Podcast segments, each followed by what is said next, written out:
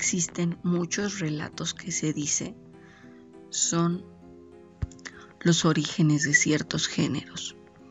Bueno, en el programa de hoy vamos a ver la primera historia gótica que se cree se escribió.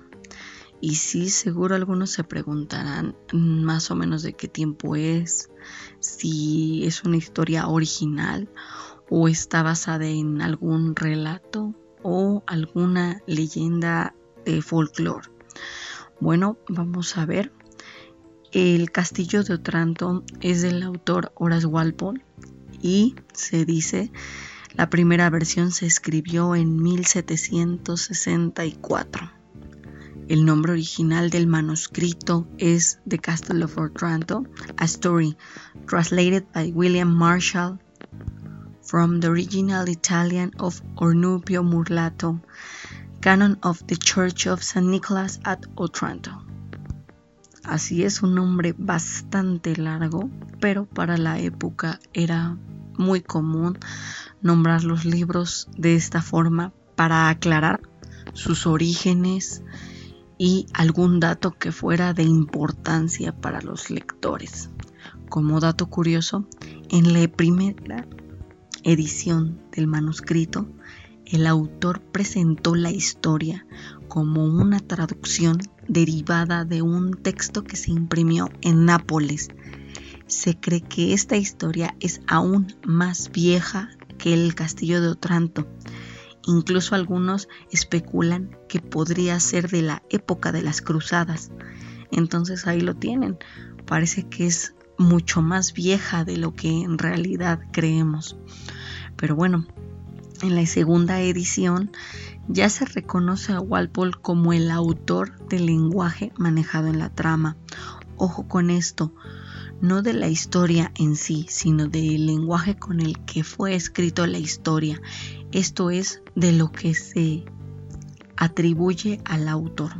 Ahora, yéndonos a la historia, esta está ambientada en la Italia de la Alta Edad Media y nos habla de un castillo y de la maldición que parece pesar en él.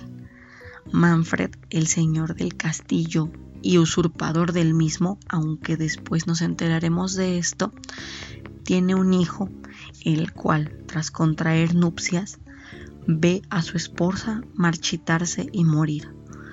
Partir de este fallecimiento, la trama se complica para Manfred y los demás personajes, sobre todo a causa de los sucesos que viven y de los secretos que poco a poco se van revelando. Como pueden ver, esta historia comienza como una trama en donde se puede ver más la intriga, el suspenso, la usurpación ¿no? de identidades, todo este asunto.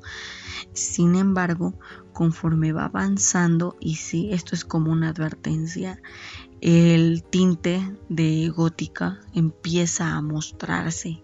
El castillo de Otranto, como les digo, está catalogado como una historia gótica y como lo mismo tiene algunas descripciones y guiños que podrían ser atribuidos a ciertos personajes paranormales, ¿no? Estos entes que usualmente en historias de esta época pues se les adjudicaba, ¿no? Como vivienda, los castillos, las casas señoriales y todos estos lugares en donde fuera, bueno, empezando que fueran muy grandes y siguiendo en donde hubiera este tipo de secretos, ¿no?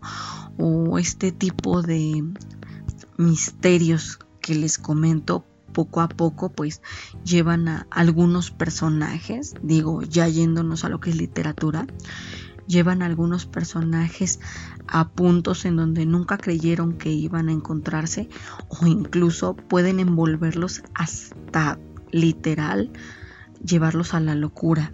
Entonces, sí les comento, esta es la primera historia gótica que se tiene registro.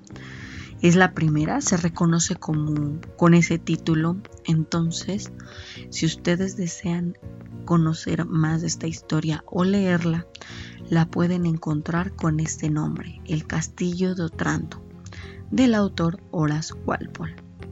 Si quieren saber más, les comento, pueden buscarla o pueden pedirme que busque un poco más de información sobre ella o incluso les puedo traer una reseña sobre la historia y con mucho gusto se las haré. Ahora los dejo, que tengan una excelente noche, disfrútenla y descansen. Nos escuchamos el próximo jueves. Hasta luego.